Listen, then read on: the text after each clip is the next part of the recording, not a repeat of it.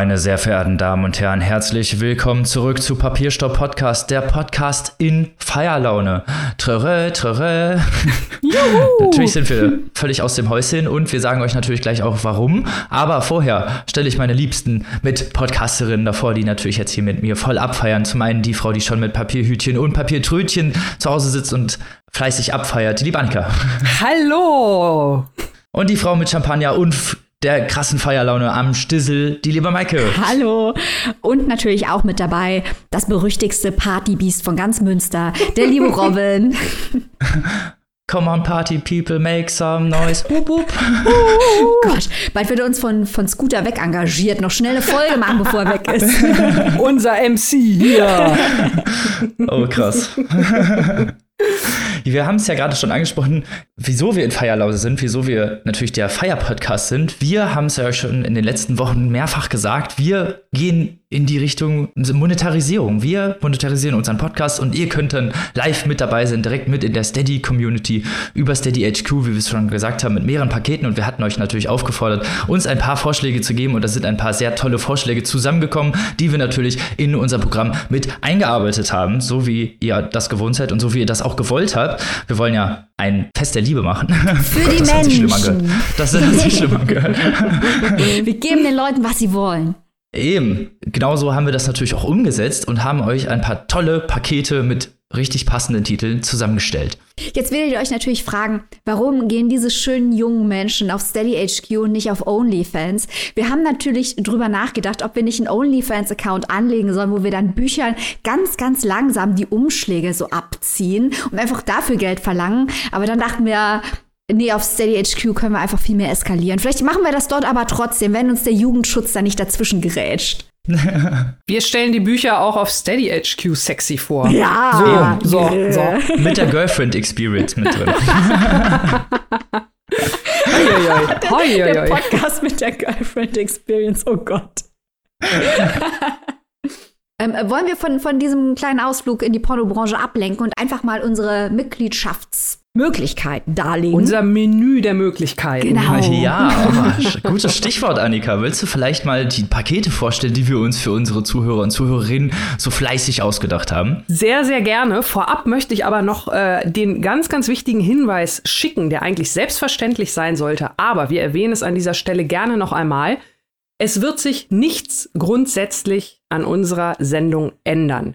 Ihr werdet jede Woche eine neue Folge hören können über euer Streaming-Portal der Wahl, über die Homepage, über euren Podcatcher, wie auch immer. Diese Folge bleibt so wie sie ist, kostenlos, frei zugänglich. Was wir euch auf Steady HQ anbieten, ist extra Content, beziehungsweise die Möglichkeit natürlich überhaupt erstmal uns zu unterstützen. Weil ihr wisst ja, wir machen das hier alles unabhängig, wir machen das hier alles privat.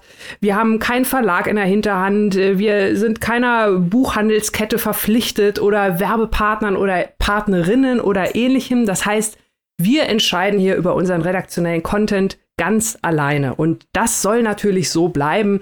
Wir wollen euch weiterhin unsere Bücher, unsere Meinung vorstellen, unverfälscht und natürlich überhaupt nicht käuflich. Und ähm, wenn ihr das auch weiter wollt oder wenn ihr uns dazu die nötigen Freiräume verschaffen wollt, dann freuen wir uns halt, wenn ihr uns auf Steady unterstützt. Und da bekommt ihr, Robin hat es gerade schon gesagt, je nach Paket dann auch noch zusätzliche Inhalte on top obendrauf. Aber wenn ihr sagt, ich brauche gar nichts extra, eure Folgen jede Woche finde ich total super und was sonst noch so reinkommt auf Instagram und Interviews hier und da und dort, ich finde das auch so schon super toll da haben wir äh, unser Menü der Möglichkeiten, habe ich gerade schon gesagt. Da haben wir als erstes unseren Kinderteller, der also wirklich eine rein ideelle Unterstützung unserer Arbeit ist. Da seid ihr mit 2,50 Euro im Monat mit dabei und könnt uns da sozusagen regelmäßig ein, eine kleine Finanzspritze zukommen lassen. Einfach nur, damit wir halt weiter unseren unabhängigen und ja, völlig Papierstau-Podcast-mäßigen Content euch anbieten können jede Woche.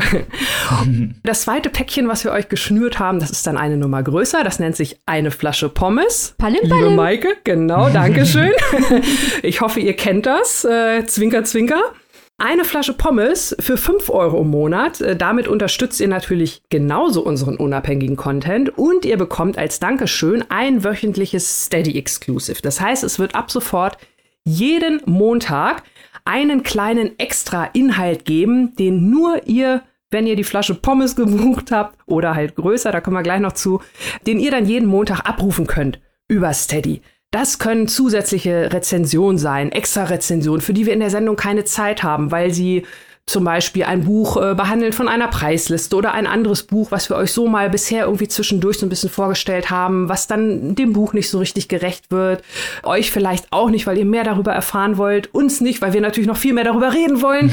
Und äh, das machen wir halt in den, in den Steady Exclusives jeden Montag. Das können aber auch zum Beispiel vollständige lange Interviews sein mit Menschen aus der Verlagsbranche, mit AutorInnen, mit ÜbersetzerInnen. Da haben wir oft mal O-Töne in der Sendung und äh, spielen dann nur so irgendwie ein, zwei kurze Sätze ein, weil auch da die Zeit wieder nicht reicht. Aber wir haben teilweise noch viel, viel mehr Hintergrundmaterial in der Hinterhand, was auch super spannend ist und was dann halt in so einem Steady Exclusive dann auch nochmal vorgestellt werden könnte. Und was auch dazu gehört, ab einer Flasche Pommes sind dann nochmal unregelmäßige Steady vorab Premieren. Da wird es auch gleich morgen zum Start schon mal was geben. Da könnt ihr also Inhalte dann vorab hören, die dann auf unserer Homepage vielleicht erst so mit einer gewissen Verzögerung freigeschaltet werden. Das Ganze könnt ihr werden dann über exklusive RSS-Feeds geladen, die ihr dann in euren eigenen Podcatcher direkt reinladen könnt. Also ihr müsst dann nicht extra auf Steady gehen, sondern ihr könnt das auch direkt in euren Podcatcher machen. Und jedes Mal, wenn ihr eine Vorabpremiere seht, bekommt ihr das direkt live auf euren Podcatcher drauf mit dem RSS-Feed. Ach, wie praktisch. Genau, praktische Service am Zuhörer. so sind wir. Und wenn ihr jetzt denkt, krass, das ist aber toll. Tja, das ist aber noch lange nicht alles. Geht noch weiter. Wir hatten den Kinderteller, wir hatten Palim Palim, die Flasche Pommes und jetzt geht's weiter mit dem Currywurstbrunnen, denn Schokobrunnen sind ganz klar für Anfänger. Currywurstbrunnen, was bekommt man da? Erstmal all das, was Annika eben bei der Flasche Pommes ausgeführt äh, hat. Für 8 Euro im Monat bekommt ihr also die wöchentlichen, jeden Montag Steady Exclusives, die Vorab-Premieren, also zum Beispiel vor allem auch Interviews, die wir dann später freischalten, werden da schon Wochen vorab eingestellt und eine Mitgliedschaft in unserem Buchclub. Das war ein Vorschlag, den wir von mehreren Leuten zugeschickt bekommen haben, wo die Leute sagten, können wir nicht äh, quasi alle zusammen ein Buch lesen und besprechen. Das ist natürlich überhaupt kein Problem, das machen wir gerne. Das heißt, wir werden ab sofort äh, Bücher lesen und besprechen in der Sendung und dann ankündigen, dass es sich hierbei um das aktuelle Buchclub-Buch handelt und werden dann in einem Buchclub treffen, natürlich in einem Abstand, dass ihr auch Zeit habt, euch diese Bücher alle zu Gemüte zu führen, werden wir uns quasi treffen mit den Leuten, die am Currywurstbrunnen stehen und werden mit ihnen über diese Bücher sprechen aufgrund öffentlicher Nachfrage dieses Angebots. Kein Problem. So, wenn ihr jetzt sagt, das ist mir alles immer noch nicht genug, dann hier einmal mit alles. Ist unser letztes und viertes Angebot. Das sind dann 15 Euro im Monat, mit denen ihr uns unterstützt. Da bekommt ihr die Steady Exclusives, die Vorabpremieren, den Buchclub und den Papierstau Stammtisch. Den gibt es zweimal im Jahr. Da treffen wir uns und plaudern. Natürlich ist das alles auch der Buchclub, sollte ich noch mal dazu sagen. Ich habe das jetzt als selbstverständlich vorausgesetzt, aber ich möchte es betonen, das ist alles virtuell. Also ihr müsst nicht irgendwohin anreisen oder so. Das findet alles virtuell statt. Wir treffen uns über das Internet sowohl zum Buchclub als auch zum Stammtisch. Und da plaudern wir über Bücher, über Content, über Papierstau Backstage, alles Mögliche. Wir haben so viele Anfragen gekriegt, auch von Leuten, die mehr über uns wissen wollten die mehr darüber wissen wollten, wie wir diese Sendung produzieren und warum wir sie produzieren und wie wir an unseren Content kommen. Das alles besprechen wir im Papierstau Stammtisch zweimal im Jahr für Leute, die einmal mit alles bestellt haben. Und ich möchte noch ganz dringend betonen, es ist nicht so, dass wir uns mit dem Geld, das wir hier einnehmen, die Taschen voll machen und unsere Schlösser mit noch größeren Kristalllüstern ausstatten. Würden die Decken auch gar nicht mitmachen. Eben, ähm, da haben wir schon alles. Äh, vielmehr geht es darum, dass wir natürlich ab sofort äh, jetzt da Corona vorbei ist, reisen wollen. Nicht in die Karibik, um uns zu sonnen, sondern zu Veranstaltungen, zu Autoren, zu Messen, zu Preisverleihungen. Und wir haben auch ganz viele andere Ideen. Wir möchten natürlich unser technisches Equipment verbessern, damit die Qualität unserer Show immer besser wird. Wir haben ganz viele Ideen, wen wir noch beauftragen möchten, um ein Produkt zu erstellen, die wir vertreiben können im Rahmen des Podcasts. Es ist viel nach Merch gefragt worden, all sowas. Also wir werden dieses Geld reinvestieren in unseren Podcast erstmal und werden gucken, dass wir noch besseren, noch größeren Content erstellen können. Ein bisschen wollen wir, denn wir lügen hier die Leute nicht an, natürlich auch für uns behalten, weil man muss bedenken, dass hier sind viele Stunden Arbeit jede Woche sehr, sehr, sehr viele Stunden Arbeit, äh, die wir kostenlos machen. Und wir würden natürlich schon gerne ein kleines bisschen dafür entlohnt werden. Wir besprechen das hier ja häufiger, dass Leute gerade im Kultur- und Kreativwirtschaftsbereich für ihre Arbeit entlohnt werden sollen, für das, was sie machen, Geld bekommen sollen. Äh, das hier findet die letzten vier Jahre ausschließlich nach dem Prinzip der Selbstausbeutung statt. Und wir wollen jetzt auch mal das machen, was wir anderen predigen, oder? Genau, Eben. genau. Genau. Und wir glauben, dafür ist Steady halt eben auch die beste Plattform. Und ich glaube, das ist für euch auch das Beste, einfach weil man, weil man relativ leicht auch diesen Überblick hat. Wir können das für alle gesammelt machen und ihr, ihr seht natürlich dann auch einfach die Verbesserung im Content, die wir natürlich auch haben und die ihr natürlich uns natürlich auch ermöglicht. Das muss man Genau. ja ganz klar sagen.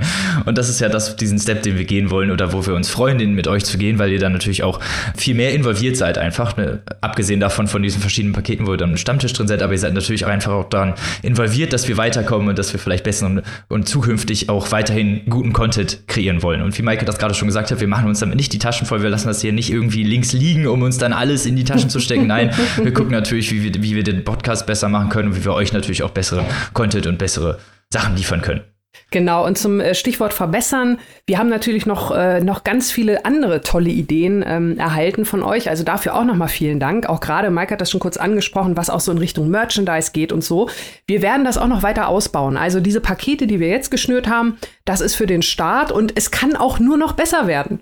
Also ähm, wir planen auch noch äh, Merch auszuweiten. Da wird es dann sicherlich auch noch mal je nach gebuchten Paket Vergünstigungen geben, wenn es soweit ist. Also das kommt dann auch alles noch on top und äh, vielleicht auch noch wichtig, wenn ihr jetzt sagt, ich finde das total geil und ich möchte euch auch mit dem Höchstpreis von 15 Euro im Monat unterstützen, äh, will aber ansonsten eigentlich gar nicht hier Stammtisch oder Buchclub oder so, ist natürlich kein Zwang. Ne? Also wir wissen natürlich, dass ihr das gerne machen wollt, aber ich finde, Doch, sollte wir haben dann eure Adressen, dann kommen wir zu Hause und dann holen wir euch persönlich ab Genau, also das wollte und ich doch. zerren euch in den Stammtisch. So läuft Man das sollte hier. es wenigstens trotz allem einmal erwähnt haben, finde ich. Und auch noch ganz, ganz wichtig.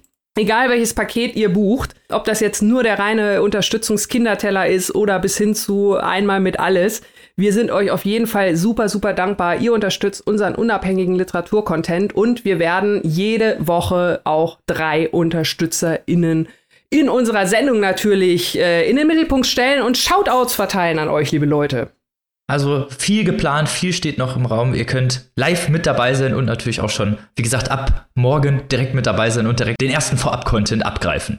Genau, und wenn ihr jetzt einsteigt, dann könnt ihr später mal euren Kindern erzählen, ich kannte sie noch, als sie in ganz kleinen Clubs gespielt haben, die Leute von Papierstau Podcast. Weil die Leute, die am Anfang einsteigen und helfen, ähm, das Ganze ins Rollen zu bringen, das sind natürlich die wichtigen, um so ein Projekt am Ende richtig groß zu machen. Genau. Und wir würden uns natürlich sehr freuen, wenn ihr mit von der Partie seid. Und wir labern hier natürlich nicht nur rum, wir liefern auch, so kennt ihr uns.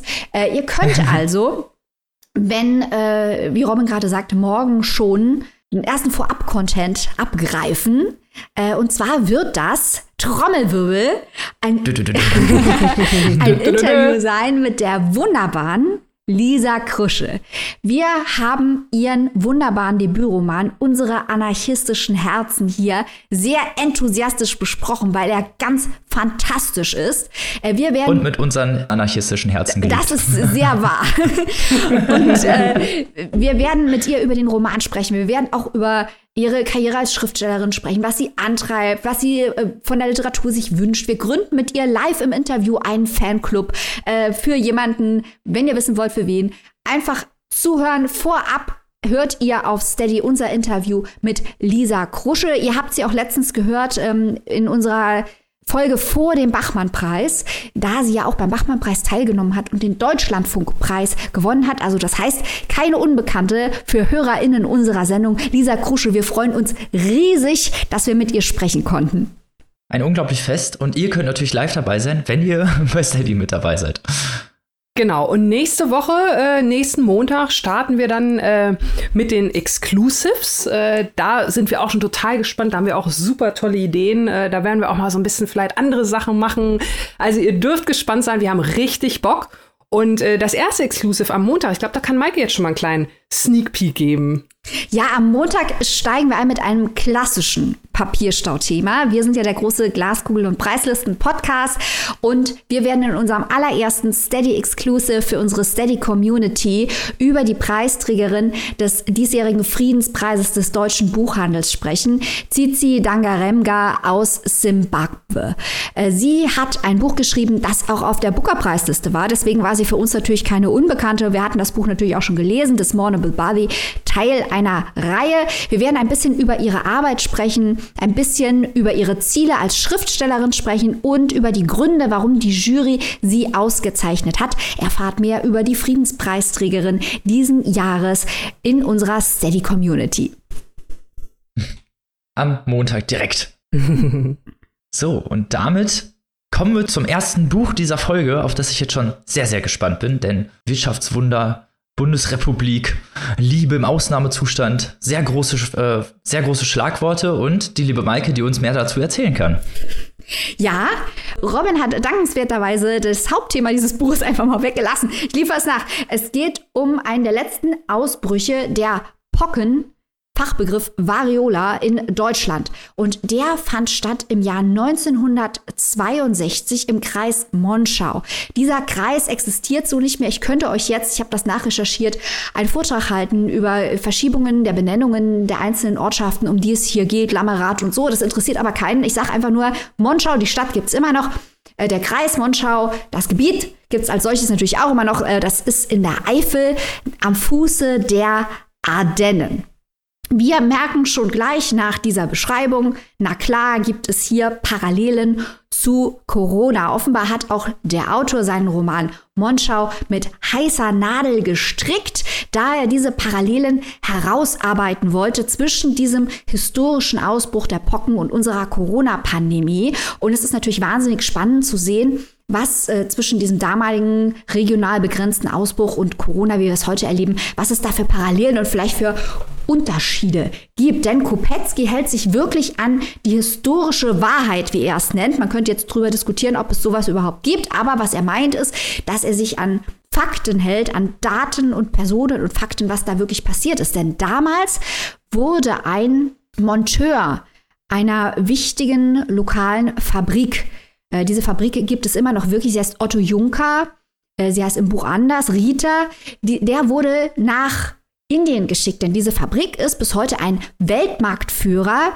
für die Herstellung von Öfen, speziellen Hochtemperaturöfen. Er wurde also nach Indien geschickt, um dort was zu montieren, um diese Öfen dort zu vertreiben und hat sich dort mit den Pocken infiziert, kam zurück in den Kreis Monschau, hat seine Tochter angesteckt, war auch ein großer Held, als er zurückkam, alle in der Fabrik, oh cool, du warst in Indien, erzähl uns mehr darüber.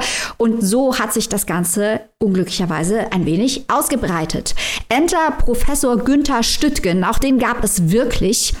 Er wurde vom Nordrhein, von der nordrhein-westfälischen Regierung dann nach Monschau geschickt, um die Epidemie zu bekämpfen. Und wer schon mehr für Steffen Kopetzky gelesen hat, der weiß, dass Stüttgen auch vorkam in Kopetzkys Vorgängerroman Propaganda. Dieser Propagandaplot wird als Subplot hier auch ein Stück weit weitergeführt. Das werde ich hier jetzt aber nicht spoilern, weil da spoiler ich ja gleich zwei Bücher. Das ist sogar mir zu krass. Also man muss nur wissen, Stüttgen, den gab es schon mal bei äh, Kopetzky. Bei wem es jetzt äh, klingelt, der hat ganz recht. Das ist eine bekannte Figur. Nur ein junger Arzt ist damals bereit, mit Stüttgen nach Monschau zu reisen und die Pocken zurückzukämpfen. Äh, Nikos heißt er im Buch, im Original heißt der Konstantin Orphanas, sagt mir zumindest der Spiegel. Ihr merkt schon, da gibt es leichte Verschiebungen äh, mit den Namen der Fabriken und der Figuren. Stüttgen hieß wirklich so, mit denen hier Kopetzky arbeitet. Aber wichtig ist, ein griechischstämmiger junger Arzt kam mit, hat ihn unterstützt, wurde Werksarzt und ist dort rumgelaufen in Schutzanzügen aus der Fabrik, weil man, man hatte ja keine Ausrüstung und ist in diesen Schutzanzügen aus der, von der Fabrik, ist er hin und her und hat die Leute untersucht als Betriebsarzt. Das muss ein ganz verrückter Einblick gewesen sein.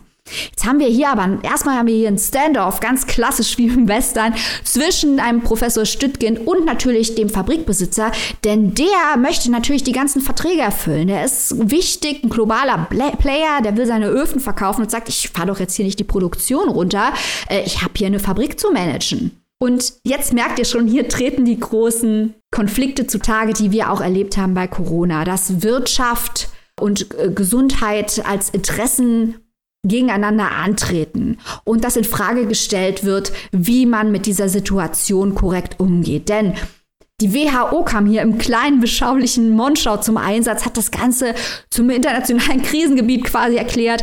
Belgien hat die Grenzen zugemacht. Es kam zum Quarantänestationen, äh, zu Ausgangssperren, Panik, äh, Verleugnung, Proteste. Äh, dann ging es auf einmal um Impfungen. Die Nazi-Vergangenheit spielt im Hintergrund, wie Robin schon angedeutet hat, äh, eine, eine Rolle. Der Karneval wurde abgesagt in Nordrhein-Westfalen. Um Himmels Willen. Also, da muss aber wirklich schon die Hütte am Brennen sein. Also all diese Dinge, mit denen wir uns hier auch im größeren Maßstab rumgeschlagen haben, die gab es schon damals in Monschau. Und äh, diese, dieser Ausbruch der Pocken ist aber heute fast vergessen. Also da hat wirklich Kopetzky ein wahnsinnig wahnsinniges Gespür für ein historisches Thema entwickelt. Ist auch ein Wunder, dass nicht früher diese Vergleiche gezogen wurden zu der Situation in Monschau, wie Kopetzky sie hier herausarbeitet. Wie gesagt, ganz viel historische Realitäten, aber aus dramaturgischen Gründen baut er hier auch noch eine Love Story ein, der gute Herr Kopetzky. Ähm, und zwar zwischen diesem griechischen jungen Arzt und der Erben der Fabrik eine junge Journalismusstudentin, die normalerweise in Paris lebt. So, und komm, jetzt kommen wir hier zu dem Punkt, wo man den Roman auch ein kleines bisschen kritisieren kann, wenn man das möchte. Denn dieser Roman möchte gefallen. Dieser Roman ist ein, ein Buch gewordener Labrador. Er ist angetreten. er ist angetreten. Ich bin Terrierbesitzerin. Deswegen musste ich es so formulieren. Ich bin eigentlich mehr auf der Terrier-Seite, aber dieser Roman hat den Will to Please wie beim Labrador. Er möchte gefallen. Und das ist eigentlich auch nichts Schlimmes. Es ist halt sehr süffig zu lesen, aber es hat halt Plots wirklich, um die Leute emotional zu packen und noch mehr Dramatik einzufügen. Er ist für ein ganz, ganz breites Publikum geschrieben. Es ist gehobene Unterhaltungsliteratur. Aber es ist natürlich ein großer Fehler zu denken, dass Unterhaltungsliteratur immer ein böses Wort ist oder ein abwertendes Wort. Weil wenn Unterhaltungsliteratur, dann natürlich intelligente Unterhaltungsliteratur, wie Steffen Kopetzky sie hier schreibt, wo man auch noch was lernen kann, die auch spannend ist, die Spaß macht, die sehr gut geschrieben ist. Sie hat keinerlei Anspruch besonders postmodern zu sein oder nach vorne zu gehen oder mehrere Metaebenen einzufügen oder die Realität irgendwie zu biegen, um irgendwelche Punkte zu machen. Gar nicht. Das ist ganz, ganz straightes, klassisches Erzählen, aber von jemandem gemacht, der das einfach gut kann. Von daher muss es auch mal ausreichen bei so einem Buch. Das macht einfach Spaß, es ist intelligent und wir sind ja hier immer der Podcast, der gerne zwölf Meter-Ebenen äh, möchte und noch ein bisschen Gesellschaftskritik und so. Das, da ist Kupetzky eigentlich nicht angetreten für. Es ist ein Gesellschaftsroman äh, und im Hintergrund kommt ganz viel Lokalkolorit ins Spiel. Also wirklich ganz viel. Von das Halstuch, dem großen Straßenfeger, der damals im Fernsehen lief, zur Sturmflut, die 1962 war, zu Adenauer und der Dekolonialisierung in Afrika, zu Miles Davis, zu noch mehr Jazz und was damals in Paris abgegangen ist. Da Vera Ritter in Paris ist diese Erbin, kann er natürlich auch da hier Sartre und alles auspacken. Und da ist wirklich ein großes Gesellschaftspanorama mit eben diesem Märchenaspekt. Und das ist jetzt gar nicht despektierlich, weil ich fand es interessant, dass Kupetzky in einem Interview mit seinem Verlag selbst gesagt hat, dass er die Region in eine Art Traumlandschaft verwandelt hat und dass diese Liebesgeschichte gelesen werden kann als ein Mann, also dieser junge griechische Arzt, der gegen einen Drachen kämpft, also die Pocken, und sich in eine Prinzessin verliebt, also die Erbin. Und das mag ich an Kopetzky, weil viele Autoren, die ganz straighte, intelligente Unterhaltungsliteratur schreiben, reden dann ja immer, als wären sie angetreten, den Literaturnobelpreis zu gewinnen und die Literatur zu revolutionieren. Und Kopetzky denkt sich, das habe ich doch gar nicht nötig. Das, was ich mache, das kann ich richtig gut.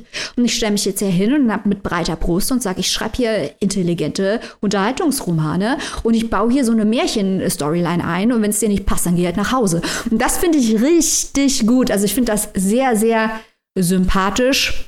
Ein wirklich interessantes Buch. Man muss halt wissen, was es hier zu erwarten gibt. Es ist nicht das, was wir hier normalerweise besprechen oder empfehlen. Es hat ein paar Vorhersehbarkeiten. Es ist nicht wahnsinnig komplex, aber es macht wahnsinnig viel Spaß. Und wie gesagt, diese Pocken, dieser Pockenausbruch 1962 ist fast vergessen und es ist so schlau das jetzt hier nochmal nach vorne zu bringen und das hier alles zu diskutieren im Rahmen eines intelligenten Romans Steffen Kopetzkis Monschau. Ich find's gut, Leute.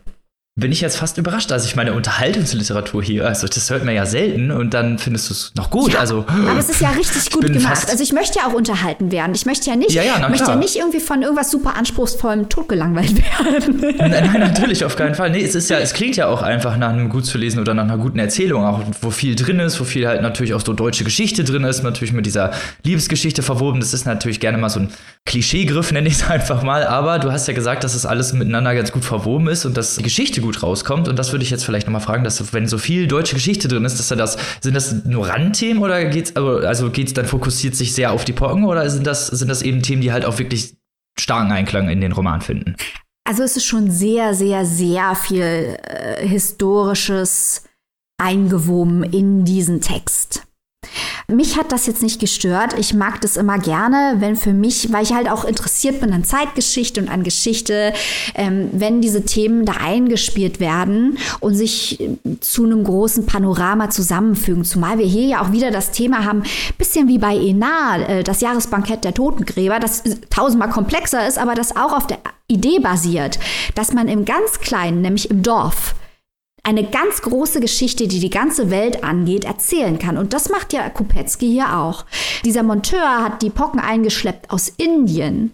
Und dann ist eine Situation eingetreten, die so auf der ganzen Welt eintreten kann. Und die Reaktionen der Menschen wären auch auf der ganzen Welt in ähnlicher Weise eingetreten. Also der wird wirklich eine globale Geschichte im Dorf erzählt. Und dadurch, dass halt diese historischen Verweise eingebracht werden, unterstreicht Kopetzky das natürlich auf eine Art und Weise, dass auf einmal in Monschau in der Eifel über Sartre gesprochen wird und auch dargestellt wird, warum das für Monschau in der Eifel überhaupt relevant ist und dass es alles miteinander zu tun hat und wie uns das, wie uns die Sturmflut äh, beeinflusst, wenn wir nicht da sind und solche Dinge.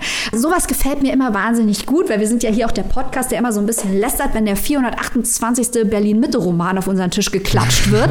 da finde ich es gut, wenn jemand über die Eifel schreibt und so über die Eifel schreibt, dass er eben eben auch wirklich in diesem Roman wird ganz deutlich, warum Monschau, warum die Eifel ganz, ganz wichtig ist, um komplexe Themen oder große Themen zu verstehen. Und warum eben das Spannende nicht nur in den vermeintlichen Weltstädten stattfindet, sondern in der Fläche. Und auch das, äh, dafür habe ich auch immer ein Herz. Und klar, es ist viel, diese Verweise, aber ich denke, dass genau dieser Ansatz, das Große im Kleinen zu sehen, dass die diese Verweise rechtfertigen.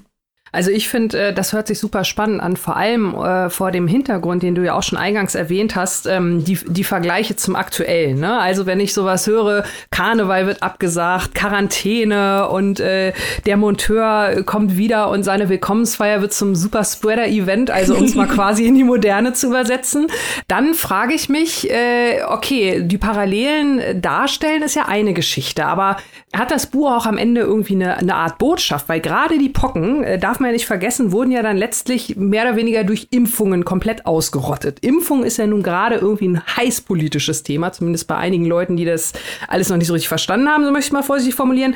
Gibt es da auch irgendwie so eine Art ähm, Botschaft oder, oder ähm, ist es wirklich nur, bleibt der Vergleich zur Heutezeit, aber ohne da jetzt irgendwie in eine Richtung äh, zu argumentieren oder zumindest die Hauptcharaktere irgendwie in eine Richtung äh, zu bringen? Also das hat natürlich ein Happy End, aber das ist ja immer klar bei historischen Romanen, weiß man immer, wie es ausgeht. Also die Spoiler Alert, die Pocken haben nicht ganz Deutschland vernichtet. ähm, ähm, und es war auch nicht, aber klar, die Impfungen sind natürlich wichtig, die Quarantänen sind wichtig. Es wird darauf hingewiesen, wie hoch ansteckend das war und dass es durch die Luft auch transportiert wird, die Pocken. Mhm. All diese Dinge, die uns hier auch äh, gewisse Virologen nahebringen mussten, ähm, muss hier eben auch der Bevölkerung nahegebracht werden, die das auch erstmal nicht ernst nimmt. Also wo dann mhm. Leute, wenn ähm, Pockeninfizierte eingeliefert werden in ein Krankenhaus, das dafür natürlich nicht ausgestattet ist, äh, das Fenster aufmachen, um zu gucken, was passiert und da fliegen die Bakterien zu denen und die sterben. Solche Nummern, das sind auch alles historisch verbürgte Fälle. Da sieht man natürlich schon, dass damals quasi schon ähnliche Diskussionen geführt wurden wie bei uns. Und deswegen wundert es mich auch, dass das, als Corona losging, nicht breiter besprochen wurde. Mhm. Weil viel von dem Quatsch, den wir erlebt haben, den hat ja damals der Stüttgen schon eins zu eins genauso erlebt. Also klar, es hat natürlich eine ne Botschaft, wie man sowas einfangen kann, aber es ist, Kopetzky ist nicht angetreten, glaube ich, um diese Botschaft zu vermitteln. Also es ist mhm. kein politischer Roman im Sinne von, bitte lasst euch alle impfen oder so. Aber es kommt natürlich durch die faktischen Entwicklungen äh, raus, dass das genau der Weg ist, äh, wie man sowas bekämpfen kann. Da ist der große, der große Hammer gar nicht nötig an der Stelle. Genau, genau. Also denkenden Lesern. Immer dieses Botschaft suchen, Annika. Also, Entschuldigung, ihr braucht ja schon eine Botschaft. Ich bin, ich bin auch pro Botschaft, so ist es ja nicht. Aber ja, also es wurde äh, im April 1962 war der ganze Spuk schon wieder vorbei. Ach, ich finde ja auch, Maike, genau wie du, man ist ja auch mal die Frage, was erwartet man von einem Buch? Ne? Wenn ich ein politisches Sachbuch lese, dann habe ich natürlich komplett andere Erwartungen, als wenn ich äh, ja so einen wirklich süffigen Unterhaltungsroman lese. Ich habe ja nachher sowieso auch noch einen im Gepäck, lustigerweise. Aber bei dem jetzt hier äh, bei Monschau, wir haben ja vorhin im Vorgespräch kurz drüber gesprochen. Du hast ja gesagt, äh, dass sich das Buch an ein anderes Buch erinnert hat, was wir im vergangenen Jahr alle zusammen gelesen haben, und zwar ähm, zum Deutschen Buchpreis bis wieder einer Weiden von Eva Sichelschmidt, was ja auch ein bisschen ähm, ja, in die Richtung ging, äh, Westdeutschland, so, das war zwar eine, eine größere äh, Zeitspanne, die da abgehandelt wurde über mehrere Generationen, aber es war ja auch ein sehr, sehr starkes Zeitporträt und auch die 60er Jahre haben da auch eine große Rolle gespielt. Nun war ja bis wieder einer weint auch für den Buchpreis nominiert. Wenn ich das jetzt so höre, relativ aktuelles Thema, zeitgeschichtliches, ganz viele politische und auch zeitgeschichtliche ähm, Verweise. Du hast es ja gerade schon gesagt, was da alles so los war in den 60er Jahren von Sturmflut bis Miles Davis und zurück. Können wir da auch eventuell mit äh, damit rechnen, dieses Buch auf der einen oder anderen Preisliste dann noch wieder zu finden? Also mein Hot Take hier, Annika, wir haben uns ja letzte Woche als Podcast der Hot Takes etabliert, äh, ist, dass es hier als Crowdpleaser auf der Liste stattfinden könnte. Ähm, wir erinnern uns, letztes Jahr hatten wir auch so ein paar Crowdpleaser dabei. Der letzte Satz von Robert Seethaler, da sind uns ja, da wollten wir uns ja die Augen auskratzen. also nicht gegenseitig, sondern einfach nach Genuss dieser Lektüre, weil wir es nicht fassen konnten, dass es auf der Buchpreisliste stand. Don't add us da draußen, Seetaler Stans. Uns hat es nicht gefallen. Aber wenn die noch mal einen süffigen Crowdpleaser auf diese Liste machen wollen, dann noch bitte Monschau von Steffen Kopetzky, weil es einfach auch intelligent ist. Weil es nicht Zeitverschwendung ist, weil es intelligent gemacht ist, weil man was lernt, weil man sich amüsiert und weil die Elemente, die eben eingefügt sind, um das breite Publikum zu erreichen, vielleicht ein bisschen klischiert manchmal sind, aber es stört auch nicht, weil es im Ganzen einfach derartig gut gemacht ist, dass diese tradierten Muster, die da teilweise angewendet werden, mich auch nicht gestört haben. Also ich finde das vollkommen okay als einen intelligenten Roman für ein breites Publikum.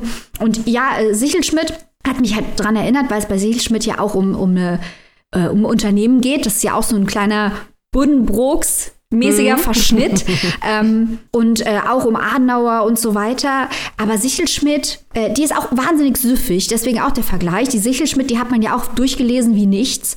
Aber Sichelschmidt hat halt noch so eine böse Ebene. Es hat so eine satirisch mhm. böse Ebene, die da drunter äh, läuft. Schon der Titel bis wieder einer weint suggeriert mhm. es ja, dass es da unten drunter brodelt. Und das ist da unten drunter brodelt, das ist bei Monschau auch so. Also dieses ganze Nazi-Thema spielt eine große Rolle. Aber das ist alles mit einer größeren Ernsthaftigkeit erzählt. Also es hat nicht diese satirische Wut, die auch so ein kleines bisschen bei Sichelschmidt durchkommt, hat die nicht, sondern hat alles wirklich, es ist sehr zusammengenommen hm. in sich. Und sehr viel konventioneller, aber genauso süffig und macht genauso viel Spaß. Klingt auch nach einem tollen Unterhaltungsroman, gerade jetzt vielleicht für die wärmeren Tage und für Leute, die sich für dieses historische Event interessieren, was ja vielleicht gerade aktuell äh, aufgrund aktueller Lage vielleicht ja sogar sinnvoll wäre oder so zumindest thematisch passend. Ist auch immer schön, wenn man aus der Geschichte lernen kann. Oder halt auch nicht. ich bin ja immer Optimist bis zum Schluss, bis zum bitteren Ende. Bis wieder einer weint. Leute, beschäftigt euch mit der Eifel. Äh, lest Steffen Kopetzky, ihr werdet es nicht bereuen. Es macht Spaß. Es gibt dazu auch ein Hörbuch. Äh, das steht auch auf Spotify. Ähm, das ist sehr gut gelesen, muss ich sagen. Das kann ich auch sehr empfehlen. Und wo kann man sich das Buch denn kaufen?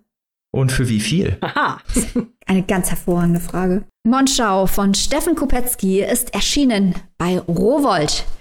Die gebundene Ausgabe mit dem Romantik-Cover kostet 22 Euro und das keimfreie E-Book garantiert Pocken und Corona frei kostet 19,99. Das klingt doch sehr gut. Also Leute, noch nicht loslaufen, weil jetzt kommen noch ein paar andere Bücher, aber später. klingt Super tollen Roman. So, und da sind wir ja mal gespannt, ob wir das vielleicht noch auf irgendeiner Preisliste wiederfinden. Zwinker, zwinker. So, und damit kommen wir von einer historischen Geschichte zur nächsten. Wir reisen von Deutschland nach Neukaledonien. Mein Buch, das ich dabei habe, heißt, das heißt Kanaki auf den Spuren von Alphonse Dianou, ein Bericht von Joseph äh, Andras, äh, der 2016 den Prix Goncourt abgelehnt hat aufgrund von Kritik und über den man so auch generell nicht so viel weiß. Also das ist ein sehr anonymer äh, Autor, was ich ganz interessant fand, weil es hier äh, um einen Bericht geht über Alphonse Dianou, äh, ein Rebellenkämpfer von, wie ich gesagt habe, schon Neukaledonien. Neukaledonien ist eine Inselgruppe im Pazifikraum in der Nähe von Australien, wenn man das überhaupt so in der Nähe nennen kann. Diese Inselgruppe wurde 1853 von Napoleon III. kolonialisiert, also erobert und äh, dient seitdem ja wie fast alle Kolonien eigentlich überall. Also ne, man hat ja viele Völker oder gerade viele indigene Völker, auch die Aborigines in Australien. Nach dem Vorbild wurden auch äh, Neukaledonien kolonialisiert, das heißt als Strafgefangenenlager und die Freigelassenen haben dann äh, Land bekommen, das den, den Kanak, den Ureinwohnern äh, Neukaledoniens, weggenommen wurde. Und das war so schlimm, dass äh, um 1900 rum die Kanak nur noch sieben Prozent ihres eigenen Landes wirklich besessen haben und der Rest an ja, die Kolonialisierer weitergegeben wurde. In Neukaledonien gibt es zwei Gruppen, also einmal die Kanak, wie ich das schon gesagt habe, sind die Ureinwohner Neukaledoniens, die eben von den äh, französischen Kolonialisierern äh, unterdrückt und natürlich wie nach Kolonialisierungsvorbild äh, eben enteignet wurden ihres Landes und auch ihrer Kultur. Und die Kaldosch, das sind eben die Nachfahren dieser äh, Kolonialisierer, die sich in Neukaledonien niedergelassen haben. Neukaledonien ist natürlich auch französisches Staatsgebiet. Äh, auch bis heute noch französisches Staatsgebiet. Ähm, um zumal zum Kern dieses Berichts zu kommen, weil es geht ja um Alphonse Dianou, äh, der als Rebellenkämpfer in die Geschichte eingegangen ist. Der Kanak weil er sich gegen die, ja, gegen das Regime, gegen die Regimeherren aufgelehnt hat. Nach vielen Jahren, man kann das, äh, es gibt im, am Ende des Buches einen Zeitstrahl, der so ein bisschen die ganze Geschichte von Neukaledonien einmal kurz auflebt, indem man dann auch sieht, wie, unter was für Repressalien die Kanak zu leiden hatten, wie schlimm sie äh, gedemütigt wurden, wie viele auch einfach getötet wurden durch äh, Aufstände oder Proteste oder auch einfach teilweise durch die Landverjagung. Einer der schlimmsten Höhepunkte war dann 1931, als dann Ureinwohner der Kanak nach Europa verschifft wurden um dort angeblich Volkstänze vorzuführen, die auch perfekt Französisch gesprochen haben und dort als Kannibale vorgeführt wurden mit Knochen in den Haaren und in diese Menschenzoos gesteckt werden, von denen man ja leider schon öfter gehört hat. Also wirklich so die ganz, ganz bitteren Seiten des Kolonialismus. Ähm, wie, wir, wie sie hier eben zutage treten. Und Alphonse Dianou war dabei, Seminare zu machen, um ein Priester zu werden. Er war Pazifist von Anfang an. Das berichtet, also das, das zeigt dieser Bericht an vielen Stellen auch immer wieder und hat sich nach und nach immer mehr für die Kanak interessiert, auch für versucht, äh, ihre Rechte zu stärken. Äh, am Anfang mit äh, friedlichen Protesten und ja, gegen Ende steht das Geiseldrama, das 1988 von einer Gruppe, von einer Rebellengruppe ausgeführt wurde, die von Alphonse Dianou angeführt wurde, der auch bei diesem Unterfangen gestorben ist. Diese Geiselnahme war ja eigentlich eher ungeplant. Das Ganze war, sollte eine Stürmung einer Gendarmerie werden, um eben ihre, ihre Forderungen zu erfüllen und eben ein Referendum zu verhindern, das den ähm, Kolonialherren, also Frankreich, noch mehr Macht über die Kanak und über ihr Land gegeben hätte. Dieser friedliche Streik, was eigentlich nur eine Besetzung sein wollte, hat blutige Folgen gehabt. Äh, vier Wachleute sind gestorben bei diesem Angriff und die Kanak-Rebellionenfront ähm, hat äh, die restlichen 21 Gendarmen und Einrichter mitgenommen und sich äh, ähm, in verschiedenen Teilen von Neukaledonien versteckt. Es hat nicht lange Zeit gedauert, auch auf das äh, Drängen von damaligen französischen Staatsministern gab es einen Sturmangriff, bei dem 19 Rebellen gestorben sind und kein einziger der Gefangenen. Also es wurde als Erfolg dargestellt, obwohl die Kanaken ja auch Franzosen sind und man eigentlich eigene Landsleute getötet hat. Also es wurde so dargestellt, als hätte man eine schlimme Rebellenfront besiegt, die äh, eigentlich die ihre Rechte gefordert hat. Und man, äh, Josef Andras, reist in diesem Bericht durch Neukaledonien, auch 30 Jahre später, dass dieser Bericht ist zwischen 2015 und 2018 verfasst, reist durch Neukaledonien und spricht eben mit Angehörigen äh, und Vertretern dieser Rebellenfront, die live dabei gewesen sind, die teilweise vielleicht auch nur Zivilisten gewesen sind oder Augenzeugen mit eben Neffen, Geschwistern und direkten nahen Verwandten von Alphonse Dianou, der halt, wie ich schon gesagt habe, eben bei diesem Geiseldrama auch umgekommen ist. Wobei man anmerken muss, dass wenn medizinische Hilfe da gewesen wäre, er vielleicht überlebt hätte. Das sind, sind dann Sachen, die eben in diesen historischen Nebel verschwinden, denn das zeigt Josef Andras, finde ich, in seinem Bericht sehr gut. Diese zwiespältige, ganz vielschichtige Seiten von Historie, das ist fast wie so ein Mosaik ist, dass man eigentlich, ne, also es gibt nicht nur eine Seite oder auch nicht fünf Seiten, sondern es gibt eigentlich 20 Seiten oder eigentlich eher 1000, vielleicht sogar Millionen Seiten, um dieses wirkliche ja, Drama so zu erfassen, wie man es wirklich, wie es vielleicht wirklich gewesen ist, weil natürlich auch viele Autoritäten gerade von französischer Seite versucht haben, ihre Reputation zu schützen, ihre Ehre in diesem Fall zu schützen und zu behaupten, dass sie eben halt nichts Schlimmes gemacht haben. Das gleiche gilt natürlich auch wieder für die Rebellen, die versuchen vielleicht ihre Aktionen etwas ja, pazifistischer darzustellen, als sie am Ende waren. Und gerade in diesem Mittelmaß, finde ich, ist diese Erzählung oder dieser Bericht so sehr genau, weil Josef Andras hier äh, selber kaum zu Wort kommt er ist als Autor eigentlich nur als ja, autorialer Erzähler, der die Umgebung beschreibt, der vielleicht auch mal beschreibt, wie die Personen aussehen, mit denen er spricht, aber die eigentliche, der eigentliche Inhalt dieses Werkes wird nur durch die Angehörigen und durch die Opfer und durch die eben die Leute, die sonst gar nicht zu Wort kommen,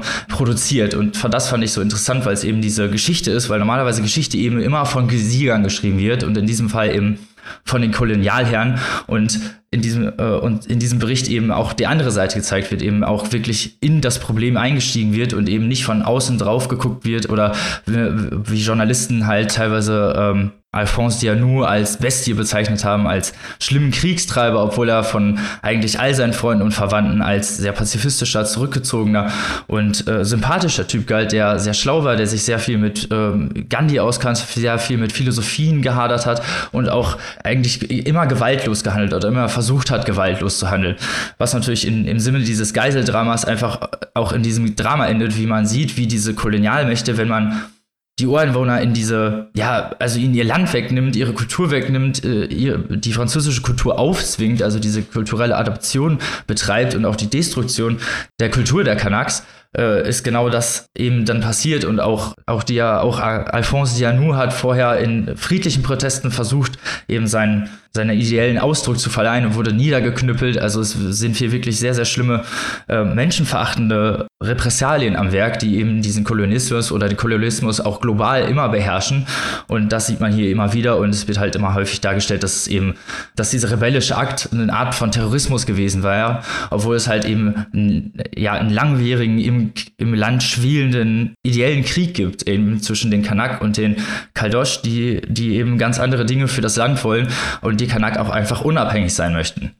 Und das fand ich, war ein sehr interessantes und aber auch bitter zu lesendes Werk, weil man eben hier diese, diese direkten Stimmen hört und natürlich auch die Verzweiflung teilweise mitbekommt. Also Leute, die wirklich nicht darüber sprechen können, weil es eben, weil es eben teilweise noch frische Wunden sind. Also wirklich auch diese Wunden des Krieges, dass es halt nicht nur physische Wunden, sondern auch vor allem diese psychischen Wunden, die das Ganze hinterlässt, dass man immer wieder niedergeschlagen wird, dass die äh, Unabhängigkeit immer weiter in die Ferne rückt und dass ja viele Männer und viele Frauen und einfach viele Menschen dabei ums Leben kommen, so, also auf beiden Seiten natürlich, dass diese ganze, dieser ganze Kolonismus und diese ganze Frage nach Herrschaftskolonismus so schwierig zu beantworten ist, finde ich, zeigt Josef Andras in diesem Werk sehr, sehr gut, weil es, weil man eben auch immer die verschiedenen Stimmen hat und auch viele Leute, gerade die eben vielleicht gar nicht verwandt sind mit Alphonse Dianou, äh, ganz andere Ansichten über den haben oder auch teilweise eher als sehr, sehr ambivalente Figur dargestellt wird. Und ich finde, so hat das auch Josef Andras gemacht. Und ich finde es sehr gut, dass er eben den Kanak eine Stimme gegeben hat, dass er eben ihrer Geschichte auch eine Stimme gegeben hat, weil ich wusste darüber bisher noch überhaupt nichts. Und ich finde, solche Geschichten sind ganz wichtig zu erzählen. Und das ist eine, ja, ist ein ganz wichtiger Bericht, den man sich unbedingt mal durchlesen sollte, weil man dadurch einfach auch viel lernt, auch viel über diese Kolonialhistorie lernt und auch einfach viel über, wie menschenverachtend teilweise mit indigenen oder Ureinwohnervölkern umgegangen wird, auch heute noch. Ich bin ja nicht der Einzige, der das gelesen hat. Liebe Maike, hat dich das auch so schockiert? Äh, ich finde vor allem, dass das Buch deswegen so stark ist, weil der Autor, also weil Joseph Andrasch nicht macht, was du jetzt gemacht hast. Er greift nämlich keine Seite. Also jedenfalls nicht in dieser Deutlichkeit.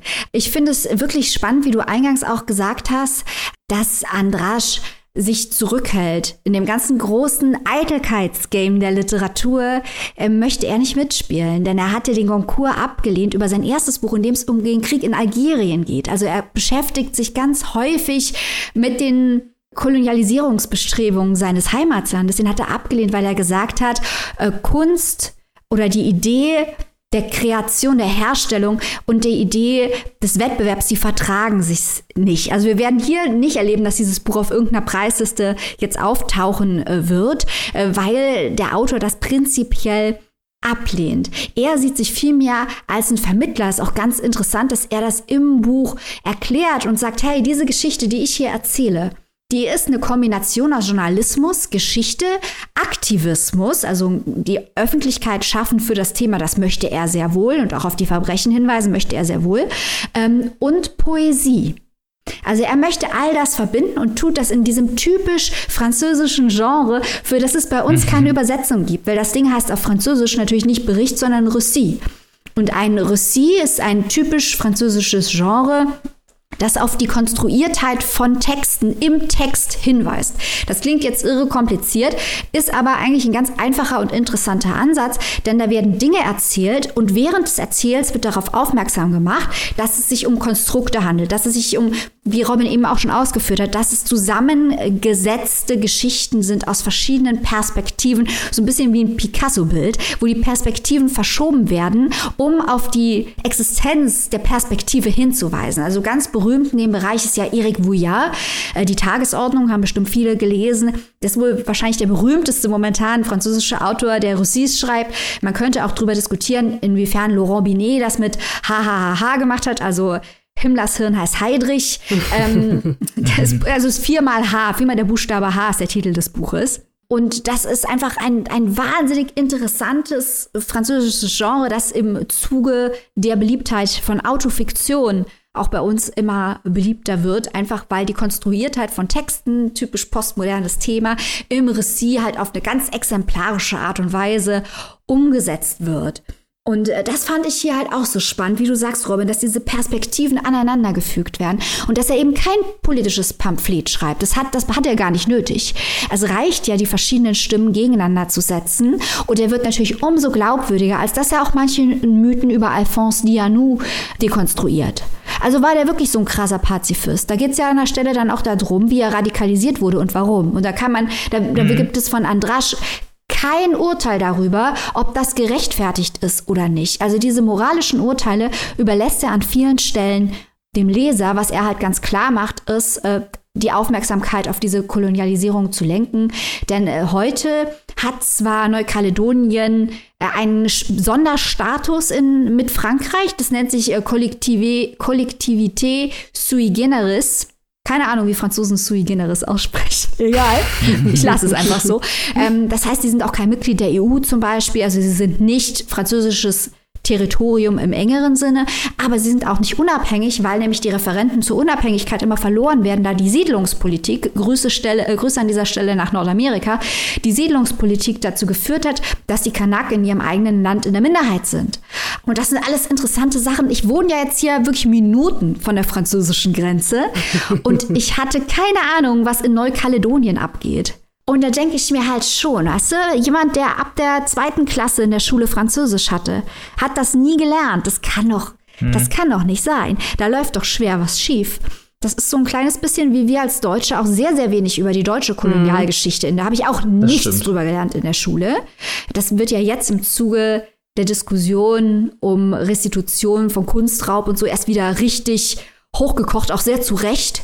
Aber schon bitter, wie das alles breit verschwiegen wird. Und mir gefällt es eben, dass das angesprochen wird, dass äh, Joseph Andrasch dem Ganzen ein Spotlight gibt und zum anderen, dass er eben diese Récit-Form wählt, die auch den Leser sehr fordert. Das hat mir gut gefallen. Er gibt sich nicht Mühe, hier irgendjemanden sympathisch zu machen oder so. Das ist nicht seine Aufgabe. Nein.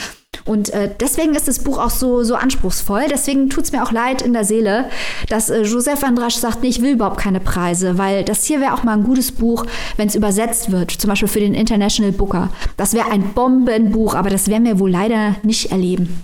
Leider, leider nicht. Also, obwohl es halt wirklich sehr, sehr interessant wäre, auch wie du schon gerade gesagt hast. Also, ne, Andrasch hat ja hier auch sehr viele textuelle Verweise und wirklich auch Quellen rangezogen, dass er eben halt diese Vielspältigkeit oder diese Vielschichtigkeit eben dieser Historie aufweist und wie du es auch schon sehr gut gesagt hast, so ein bisschen diese, ja, diese Legendenfigur entmystifiziert mhm. oder aber auch halt eben wieder menschlich macht. Und ich gerade diese Menschlichkeit fand ich ist ja viel anfassbarer als eben halt so eine Rebellenfigur, die eben, weiß ich nicht, am besten hinterher noch auf irgendwelche T-Shirts ja. gedruckt wird. ne? Also, die Leute, äh, und das, das fand ich halt so krass hier zu sehen, dass Rebellion eben halt, oder was Rebellion halt eben auch nun mal bedeutet, so, ne, dass es eben halt auch sehr, sehr vielspältige und auch ethnische Fragen gibt, die einfach vielleicht auch gar nicht richtig zu beantworten sind. Gerade in so einem, ja, schon sehr vertrackten Zweig der Geschichte, weil Kolonialismus einfach immer scheiße ist, sagen wir es mal ganz ehrlich, aber es ist halt auch einfach, wie schwierig auch einfach Rebellion ist aufzubauen und wie, wie viel, ja, Ideologie dahinter steckt und wie eben halt auch teilweise alles aus dem Ruder geraten kann. Und finde ich, wird ein interessantes Licht eben auf diese Geschichte, weil so viele Perspektiven eben auch besprochen würde. Viele Quellen werden herangezogen, eben halt auch so die, ich nenne es mal konventionellen französischen Quellen, die eben darüber berichtet haben, journalistisch in Art und Weise und halt eben auch sehr viele intertextuelle Verweise. Er zitiert hier immer wieder, dass die Poesie, die du vorhin sehr gut angesprochen hast, dass sie hier auch immer wieder das Ganze intertextuell verbindet und ich fand, das war gerade so dieser, ja, dadurch, macht es halt so unglaublich lesenswert, diesen Roman auch. Das ist halt eben nicht nur eben, also was heißt in Anführungsstrichen, nicht nur ein Sach Sachbuch eben über, über einen bestimmten historischen Fakt ist, sondern dass es hier eben halt auch lebendig wirkt und eben auch durch diese ganzen Stimmen und eben durch diese ganze Verbundenheit ähm, ein ganz tolles Werk ergibt. Mhm.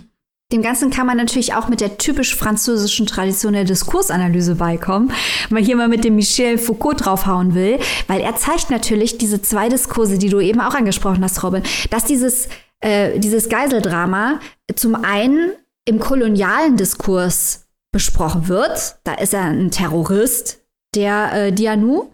Und dann im antikolonialen Diskurs. Und da ist er ein Held. Und äh, das ist natürlich, wie das Aufeinanderprallt, wie damit heute noch Propaganda gemacht wird oder es totgeschwiegen wird. Das ist einfach super spannend, einfach weil es auch viel über eine Gesellschaft aussagt. Genau. Ich würde ich würd gerne mal so was anfügen, äh, wenn, ich, wenn ich darf, äh, kurz. Und zwar zum einen äh, so ein bisschen was zusammenführen äh, äh, in einer Art Appell, was wir jetzt hier heute in der Sendung gesagt haben. Zum einen hatten wir ja gerade eben schon bei Monschau das ganze Thema aus der Geschichte lernen. Und zum anderen das, was Maike gerade auch erzählt hat, dass auch wir als ähm, Deutsche eigentlich viel zu wenig über diese ganze Kolonialisierung wissen äh, über unsere Vergangenheit. Ich habe euch wirklich total interessiert äh, und ganz gebannt zugehört, weil man kann sich natürlich fragen, oder das ist ja immer wieder das Argument von diesen lernunwilligen Menschen, die nicht aus der Geschichte lernen möchten. Ja, das ist doch alles lange her und was interessiert uns das denn? Ich meine, wir, wir sehen es ja jetzt, wir sprechen hier über einen Vorfall 1988. So lange ist das nicht her. Maike hat gerade schon gesagt, äh, die Debatten über den Kunstraub. Oder erst in diesem Jahr, vor wenigen Wochen, hat Deutschland überhaupt erst diese Verbrechen an den Herero in Namibia anerkannt nach über 100 Jahren. Also das ist eine Sache, die bis in die Gegenwart schwappt, äh, sogar wenn man so will, überhaupt dieses ganze Thema Rassismus oder diese Idee von verschiedenen Menschenrassen, die ja sozusagen geboren wurde, um den Kolonialismus überhaupt zu rechtfertigen. Sehr interessant äh, von äh, Tupoka Ogette in Exit Racism dargestellt. Das nur mal kurz am Rande. Äh, da wird also wirklich viel erzählt. Ich möchte von daher an dieser Stelle an die deutschsprachigen Autorinnen appellieren, sich dieser Geschichte auch mal anzunehmen. Wir haben natürlich, äh, dieser kleine äh, Plug muss an dieser Stelle gestattet sein, natürlich den wunderbaren Roman Imperium von Christian Kracht, äh, an dem man zunächst denkt, äh, an die Aussteigerballade, an die Aussteigergeschichte in den deutschen Kolonien.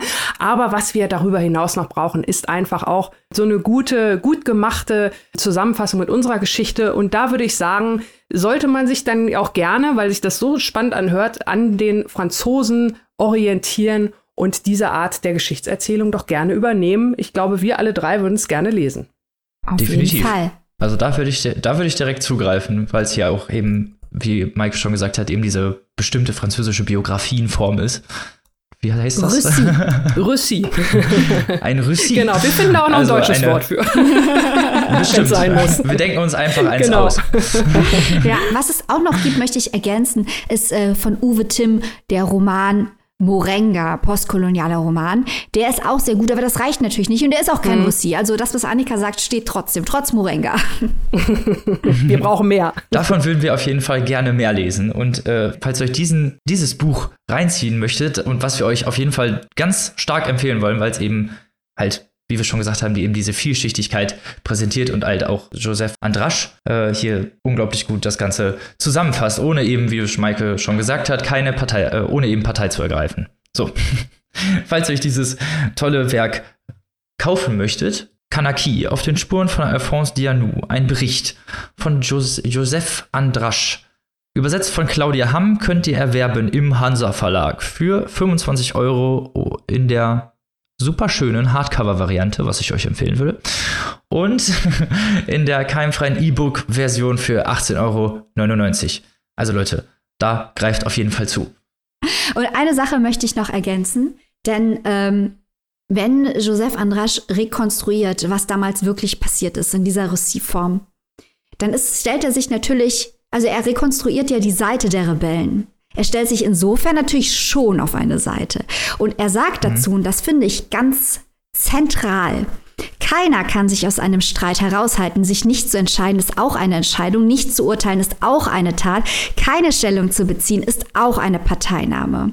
Also das heißt, das Engagement, und er sagt ja auch ganz direkt ganz am Anfang, dass es sich um eine Form von Aktivismus handelt, besteht schon darin, die Wahrheit zu erzählen, ein, eine Gegenerzählung zu schaffen gegen den kolonialen Diskurs. Aber er macht es eben nicht. Ähm, also er macht es eben faktenbasiert in der Recieform und er spricht eben mit Leuten und gibt deren Stimmen wieder. Das heißt, es handelt sich nicht um politische Agitation. Aber gewisse Sympathie für den Dianu kann man ihm jetzt nicht, also muss man ihm schon unterstellen ja. Man, man muss wahrscheinlich nicht allzu viel zwischen den Zeilen lesen. Nein, nicht unbedingt. Aber es geht ja dann halt um diese, eben um diese Seite mhm. und halt auch eben mal vielleicht die Seite darzustellen, die eben vielleicht eben nicht in den Geschichtsbüchern genau. dargestellt genau. wird. Ne? Und das ist ja, das ist ja das, was wir auch lesen wollen. Ne? Weil Geschichtsbücher öde. So, Literatur. Interessant. Yes. Apropos Literatur. Weiter geht's im Programm mit dem Lasten but not leasten Buch. Und jetzt geht's ins Ferienhaus auf die Inseln. Liebe Annika, ist das alles so Friede, Freude, Eierkuchen, wie sich das anhört? Oder ach, etwa nicht? Ach, ach naja, naja. Ihr könnt euch vorstellen, wenn ich ein Buch vorstelle, dann nicht. Alles andere wäre ja langweilig. Was soll das denn? Naja, also Friede, Freude, nur Friede, Freude, Eierkuchen, das wäre doch viel zu langweilig. Wir brauchen noch immer einen kleinen Nervenkitzel und den hat dieses Buch auf jeden Fall zu bieten. Ich stelle euch heute einen Roman vor von Richard Russo, seines Zeichens Pulitzer-Preisträger, der ja auch schon mal hier bei uns in der Show gefeatured wurde. Ich habe in Folge 113 seine Parabel auf die USA unter Trump Shitshow vorgestellt. Heute wird es ein, ähm, ist es ein etwas längerer Roman, der jetzt frisch in der Taschenbuchausgabe erschienen ist, und zwar Jenseits der Erwartungen. Darum geht es um drei Freunde, die Ende der 1960er Jahre in den USA durch Zufall aneinander geraten sind, äh, beziehungsweise sich angefreundet haben und äh, die sich jetzt viele, viele Jahre später sozusagen als in Anführungszeichen alte weiße Männer wieder treffen. Und äh, auch das ist natürlich noch lang nicht alles, weil äh, da füllt auch ein Richard Russo keine 432 Seiten mit, sondern er gibt natürlich ganz, ganz, ganz tolle Einblicke, ganz tolle Charakterstudien und ein kleines Mystery spielt auch eine Rolle. Da gehe ich jetzt mal genauer drauf ein. Also wir erfahren, wir lernen erstmal diese drei Freunde kennen, von denen ich gerade schon erzählt habe. Es sind also Ende der 60er Jahre, Mitte, Ende der 60er Jahre, treffen sie erstmals aufeinander und verbringen dann ein paar Jahre am College miteinander. Und ähm, sie sind, habe ich schon gesagt, durch Zufall da zusammengewürfelt weil sie eigentlich gar nicht so richtig äh, an dieses College gehören, das Minerva College. Das ist nämlich tatsächlich an der Ostküste eine Bildungseinrichtung, sage ich mal, wie man sagt man so schön, für die Söhne und Töchter äh, der der besseren Gesellschaft, in Anführungszeichen. Und unsere drei Jungs, die kommen eigentlich aus etwas einfacheren Verhältnissen. Da ist zum einen Lincoln Moser, der ähm, vor allem auf Bestreben seiner Mutter, die unbedingt äh, was ganz, ganz Großes für ihren Sohn plant und sie auf ihre ehemalige Uni schicken möchte, also auf ihr ehemaliges College, wo sie schon war, koste es, was es wolle, im wahrsten Sinne des Wortes. Sie ist eigentlich sehr, sehr unterwürfig, auch ihrem Mann gegenüber der, das muss ich einmal kurz erwähnen, ich will gar nicht groß mit Namen hier um mich werfen, aber der, der Mann heißt Wolfgang Amadeus Moser, wird von seinen Kumpels Dub J genannt. Und allein das, allein das ist schon so großartig. Auf den ersten Seiten hat mir das schon den Einstieg sowas von versüßt. Also das ist wohl auch, er wird beschrieben als kleiner Mann mit hoher Fistelstimme und dann dieser Name, äh, also es ist wirklich, äh, man hat sofort irgendwie so einen Typen vor Augen. Also das macht der Russo wirklich, wirklich super. Und äh, Wolfgang äh, Amadeus ist also auch da der Chef in der Family. Und so wächst der junge Lincoln auch auf, äh, dass, dass er denkt, also sein Vater hat da alles im Griff. Und äh, er erfährt dann allerdings äh, im Teenageralter, dass das eigentlich äh, gar nicht alles so ist, wie es scheint. Dass seine Mutter früher doch äh, ja eine recht fröhliche Person war, nicht diese unterwürfige Person, die er sozusagen kennengelernt hat, die also ihrem Mann auch nie groß Paroli oder Widerworte bietet, die hat sich anscheinend alles für diesen Moment aufgespart, als es darum geht, wo geht der Sohn aufs College. Und Lincoln lernt also seine Eltern in diesem Moment komplett neu kennen. Er erfährt, huch, meine Mutter hatte ja noch ein Leben, bevor sie meinen Vater kennengelernt hat. Äh, das war auch ein ganz anderes Leben. Und äh, das ist auch so ein bisschen sage ich mal, das Thema, das sich durchs ganze Buch zieht. Man hat eine, ein bestimmtes Bild von einer Person, ob das jetzt die eigenen Eltern sind, ob das der beste Freund ist, ob das jemand ganz anderer, äh, anderer ist.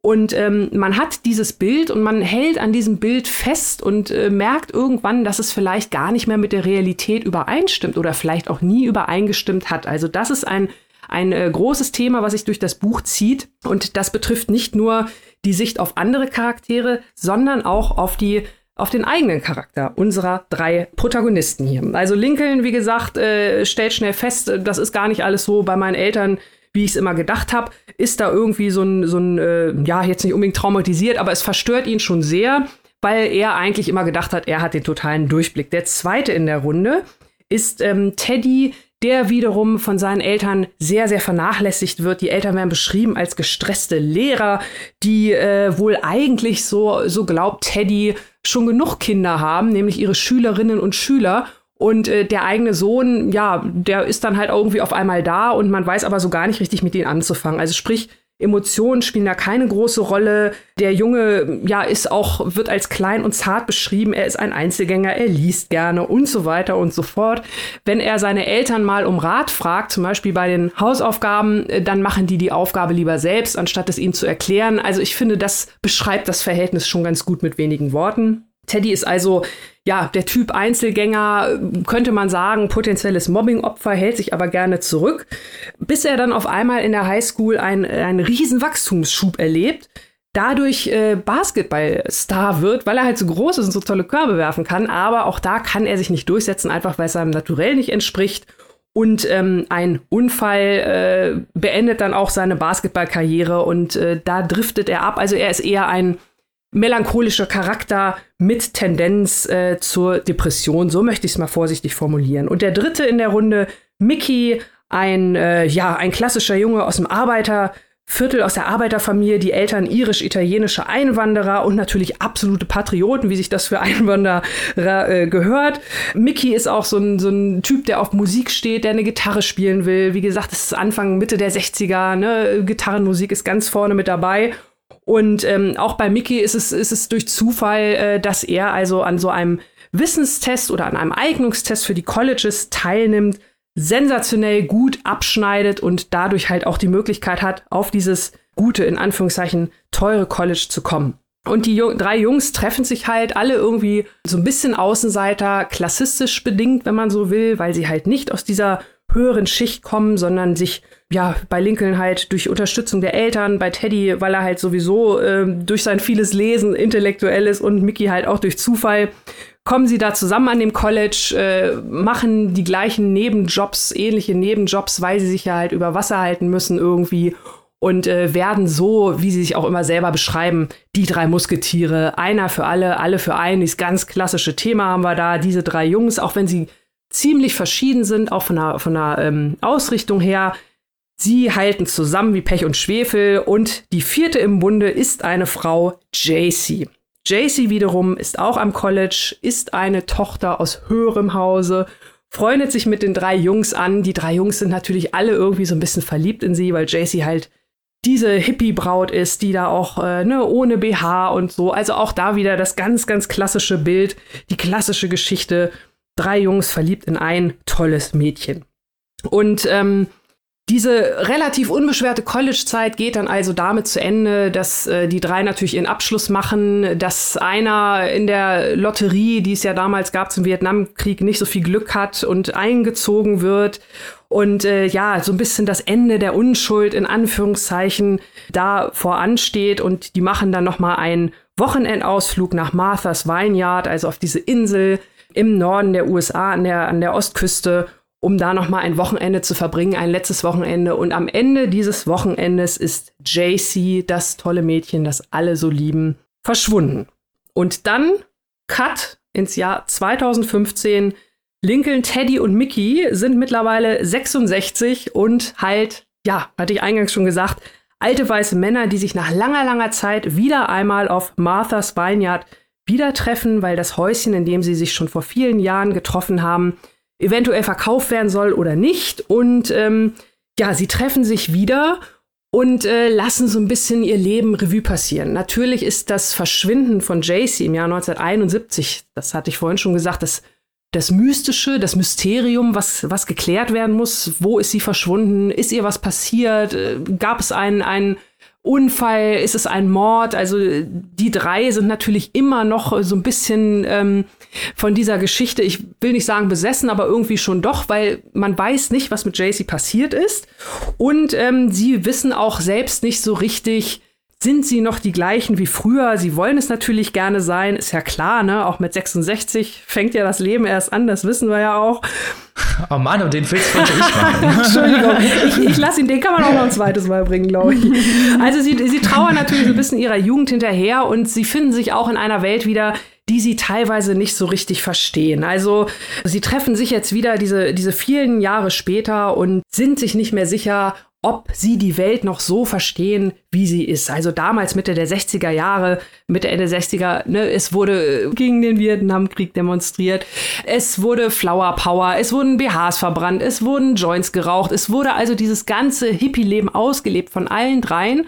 Und jetzt sind sie halt mittelalte Männer, die teilweise als Republikaner nicht so richtig wissen, wen sie bei der nächsten Wahl wählen sollen. Nur zur Erinnerung, es ist der Sommer vor der 2016er Wahl, also bevor auch Trump als Präsident feststand. Ähm, sie wissen nicht so richtig, wie sie mit den ganzen Dingen umgehen soll, die um sie herum passieren. Ähm, aber sie haben die Möglichkeit und die Fähigkeit, und das finde ich halt interessant, das alles zu reflektieren. Also wir haben hier nicht einfach nur ganz platt gesagt drei alte Säcke, die rumsitzen und rumjammern, öh, das ist nicht mehr die Welt, die ich verstehe, sondern sie reflektieren sich, sie reflektieren ihre Handlung und sie versuchen nach wie vor diesem Mysterium um ihre verschwundene Freundin auf den Grund zu gehen und sich auch selbst dabei so ein bisschen kennenzulernen. Also ist das, was sie den Freunden gegenüber auch jetzt nach den vielen Jahren noch vorspielen, ist das vorgespielt, ist das echt?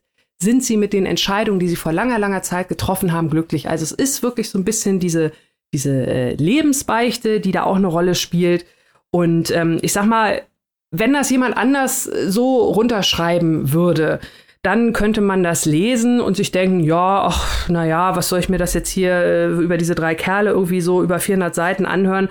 Aber Richard Russo, ich habe es eingangs gesagt, eingangs gesagt, der Mann hat ja jetzt auch nicht nur aus Jux und Dollerei mal einen Pulitzerpreis bekommen der kann halt echt schreiben. Und das, was äh, mir letztes Jahr noch bei der Parabel Shitshow so ein bisschen gefehlt hatte, ne, was natürlich in der Kürze auch so ein bisschen begründet war, dass es am Ende vielleicht ein wenig seicht ausläuft, das ist hier überhaupt nicht der Fall. Also die Geschichte, der Prolog, der kurz die Jugend dieser drei Männer vorstellt, allein der als Kurzgeschichte wäre schon, ist schon so süffig und so toll. Dann springt man in die Gegenwart, äh, hat diese Charaktere, die man nach den wenigen Seiten schon so gut kennt, ihre Probleme versteht und teilweise auch den Blick aus, aus Sicht dieser äh, Männer und äh, ich muss mal sagen, die sind mir alle drei natürlich total fern. Ne? Also ich bin weder Mann noch bin ich 66. Ähm, ich lebe nicht in den USA. Ich habe nicht gegen den Vietnamkrieg protestiert. Aber man stellt sich natürlich schon die Frage, was ist denn aus diesen Hippies jetzt, äh, keine Ahnung, äh, geworden über 40 Jahre später? Wieso sitzen die da jetzt auf einmal und überlegen, ob sie vielleicht Donald Trump wählen oder nicht, wenn die vor 40 Jahren noch gegen den Vietnamkrieg protestiert haben? Also das ist interessant, wie sich Charaktere so verändern können. Warum? Und äh, wie sie dann teilweise auch machtlos vor diesen Veränderungen stehen. Und auch wenn es ein Buch ist, was äh, natürlich die Männer sehr in den Mittelpunkt steht, äh, stellt und was auch aus Männersicht in erster Linie geschrieben ist, sind es doch an vielen Stellen Frauen, die zwar wenig, das ist, äh, das ist durchaus so, die sind nicht sehr komplex, bis auf JC natürlich. Also Frauen spielen im Buch oft nur eine kleine Nebenrolle, aber dafür umso entscheidender. Und man stellt sich dann zurecht beim Lesen die Frage, ja, wer trifft denn jetzt tatsächlich die wahren Entscheidungen? Also das macht Russo wirklich, wirklich geschickt. ich habe es durchgelesen, ruckzuck. Es ist toll geschrieben, es ist spannend, es lebt wirklich von, von Atmosphäre. Also als Maike ganz am Anfang dieser Sendung Monschau beschrieben hat, äh, habe ich an vielen Stellen genickt und gedacht, ja, genau so kann ich das auch sagen. Genau das trifft auf den Russo auch zu. Also es ist wirklich eine, eine tolle Geschichte mit einem tollen Bogen in die Gegenwart. Und sie ist auch wirklich spannend und ich muss sagen, auch das Ende, das ich jetzt natürlich überhaupt nicht verraten werde, weil es total der Spoiler wäre.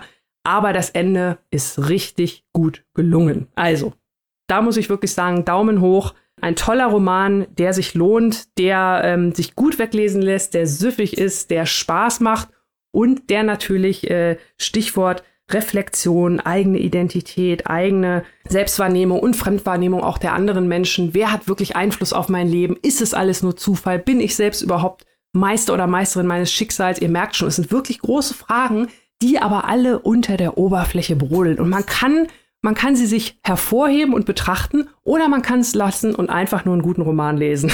Also es ist wirklich, ob Sommerbuch oder ähm, interessante Message, Russo, wirklich, also Daumen hoch, hat mir wirklich gut gefallen.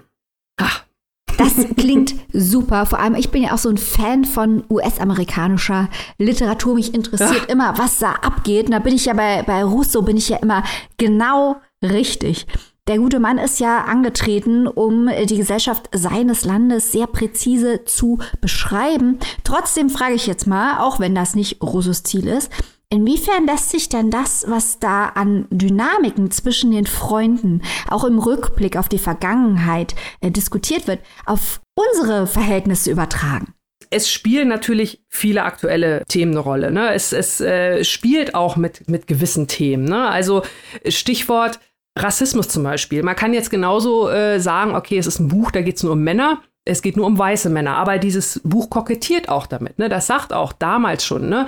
äh, hier, guck dir mal an, unser Foto von damals von unserer Gruppe, ja, äh, ne, schwarze Menschen findest du hier nicht oder so. Ne? Also das meine ich halt mit dieser, mit dieser Reflexion, dass die alten Männer, in Anführungszeichen, wo man denkt, die sind stur und festgefahren, dass die aber diese ganzen Themen reflektieren. Und das finde ich interessant. Und das ist eine Sache, die würde ich mir hier noch mehr wünschen. Ich sage natürlich noch, weil ich jetzt überhaupt nicht äh, alle alten weißen Männer über einen Kamm scheren will, also zumindest nicht die Männer an sich, das Ideal dann schon eher.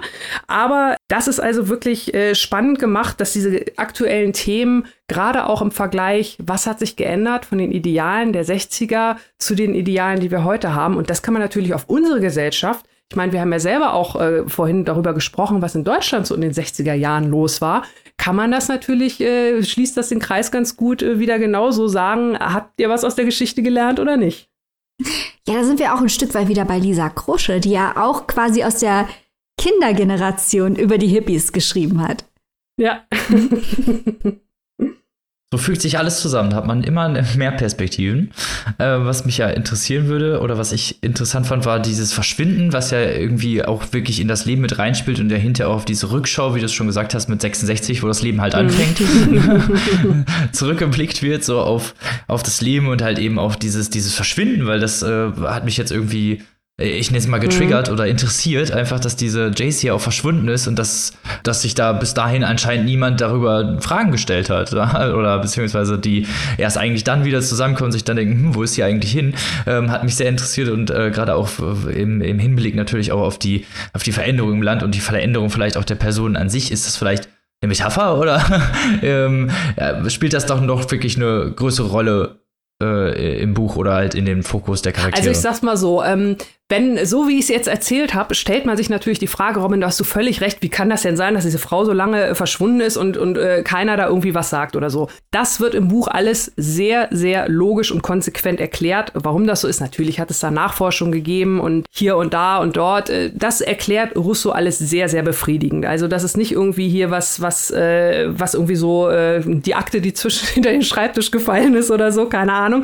Und äh, er nutzt diesen Fall halt auch, ähm, um diese diese Themen, gerade diese zwischenmenschlichen Themen äh, zwischen Mann und Frau, Ähm, also ich habe ja schon gesagt, man sieht es teilweise an den Eltern der Protagonisten, wie sich die Verhältnisse, wie es halt in der Generation, das ist ja dann die, die, äh, die Generation direkt nach dem Zweiten Weltkrieg, wenn man so möchte, wie es bei den Protagonisten selbst ist mittlerweile. Die sind ja dann auch teils verheiratet, teils Großeltern, teils äh, von Frau zu Frau, teils gar keine Frau. Also auch da gibt es verschiedene Beziehungsmodelle oder Ideen und äh, dieses ganze Thema natürlich, wie verhalten sich Männer und Frauen gegeneinander. Stichwort Gewalt, Gewalt in der Ehe. Ähm, Stichwort eine Frau, die möglicherweise misshandelt wird und wo dann die männlichen Cops in den 60ern dann vielleicht eher versuchen, den Mann zu schützen, so nach dem Motto, hier, pass mal auf und so, ne, äh, wenn du das nochmal machst und so. Ähm, also es, er macht interessante Themen anhand dieses äh, verschwundenen Falls auf, weil es ist ein Mysterium und ich muss tatsächlich sagen, es hat mich teilweise so ein bisschen, äh, weil, weil die Jungs natürlich auch, äh, der eine zumindest Lincoln auch wieder so ein bisschen anfängt, als er wieder da auf der Insel ist. Äh, ja, ich fahre jetzt doch noch mal zur Tageszeit und guck mal im Archiv, ob sich da noch was getan hat. Also so, so ein kleiner Detektiv-Nebenplot, der mich natürlich an Otessa Moschfeck erinnert hat, wiederum. Ihr erinnert euch. Also auch da, ne, ja. äh, da ist es halt auch die verschwundene Frau, ähm, die irgendwie gesucht wird, noch Jahre später. Also das, das war ähnlich spannend und prickelnd dargestellt. Und wie gesagt, ihr müsst mir vertrauen, das Ende, es passt wirklich alles. Also die Erklärung, wie es da, was da nun am Ende passiert ist, ich will nicht mal sagen, ob das jetzt besonders, äh, wie das jetzt war. Also ich möchte diesem Ende nicht mal ein, ein näheres Adjektiv geben, um es nicht zu spoilern. Aber es passt alles und ist sehr, sehr rund und stimmig und ähm, ein richtig gutes Ende. Und ich finde gerade bei so einem Buch, was, was so einen großen gesellschaftlichen Bogen schlägt, auch über viele Jahrzehnte und was dann auch noch so ein so einen, äh, ja, so einen verschwundenen Fall mit reinbringt, da muss das Ende schon sitzen und das hat Russo echt toll hingekriegt. Klingt nach einem richtig, richtig tollen Ein Roman. super Sommerbuch. ich kann es echt nur empfehlen. ja. Wo kann man sich dieses geniale Werk denn zulegen und für wie viel? Ja, äh, Richard Russo, jenseits der Erwartungen, ist jetzt gerade ganz frisch vor zwei Wochen im Taschenbuch erschienen, im Dumont Verlag. Wirklich auch sehr, sehr schön und stimmig übersetzt von Monika Köpfer. Und das Taschenbuch ist für 12 Euro erhältlich und die keimfreie E-Book-Version für 8,99 Euro. Das klingt doch fair. So, da sind wir schon am Ende der Folge angelangt. Da bleibt mir nur noch einmal auf unseren Steady hinzuweisen, was ab morgen live geht und ihr und ihr live da, und ihr direkt mit dabei sein könnt, direkt mit einstellen könnt und eben halt auch ab der zweiten Stufe mit das Interview hören könnt äh, über mit Lisa Krusche, was wir euch natürlich dringendst empfehlen würden. Vorab natürlich. So und damit bleibt mir sonst noch zu sagen, wir wünsche euch eine ganz tolle Woche. Ähm, Lest Robin, was Schönes. Wollen wir nicht den Menschen verraten, ja. womit wir sie nächste Woche verwöhnen Ach, werden? Ja, stimmt. Da war ich schon einfach ja, zu schnell. Ja, ja, ja, Robin. Jetzt haben wir das so lange nicht gemacht. es den Leuten nicht vorenthalten. ja, das stimmt. Nächste Woche erwartet euch, mhm. liebe Crowd da draußen, eine super heiße Sonderfolge die schon häufig angefragt wurde. Sie wird auch prominent einen Autoren featuren, der schon häufiger angefragt wurde. Äh, sie wird einen, also er wird nicht, wird nicht da sein, wir wollen nicht zu viel versprechen, wir werden aber über ihn reden. Wir werden auch über einen meiner absoluten Lieblingsjournalisten reden nächste Woche. Wir werden nächste Woche reden über das Thema Popliteratur. Uhu. yes. Wir stürzen euch uns voll rein und da könnt ihr natürlich schon mal gespannt sein, was wir da so aus der Popliteraturkiste kramen. und mit euch und mit uns für euch besprechen. So. Wir haben Bücher im Gepäck und wir haben auch ein kleines wenig Literaturtheorie im Gepäck. Crazy. Uh. Heftig. Unterhaltung und was lernen. Geil. Krass. und bis dahin, seid gespannt, bleibt gesund, lest was Tolles und bis nächste Tschüssi. Woche. Tschüss.